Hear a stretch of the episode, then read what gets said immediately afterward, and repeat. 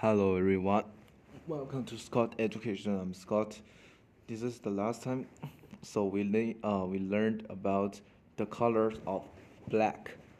Black is the color which results from the absent absence or complete obstructions of visible light. It is an atomic color without hue like white and gray. It is often used symbolical and fin- uh, figuratively to represent darkness. Black and white have often been used to describe opposites such as good and evil. The Dark Age, various age of en- uh, enlightenment, enlightenment and light day.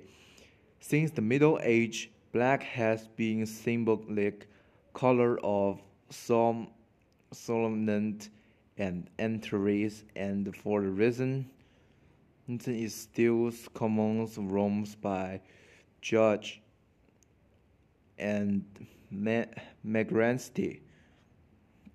Black was the one of the first color used by artists in Neolithic cave painting. It was used in ancient Egypt and Greece as the color the underworld. In the Roman Empire, it became the color of mourning, mourning, and ever and over the contrast, it was frankly associated with, de- with death, evils, witch, and magic. In the 40th, center, uh, 40th it was worn by the regulars, clearlies, judge, and government offerings such as much of Europe. It won't become the colors worn by English romantic plus businessmen and statesmen in the 19th uh, centuries and the highest fashion colors in the 20th century.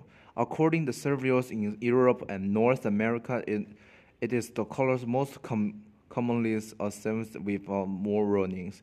In the end, secret, magic, force, violence, evil, and ignorance.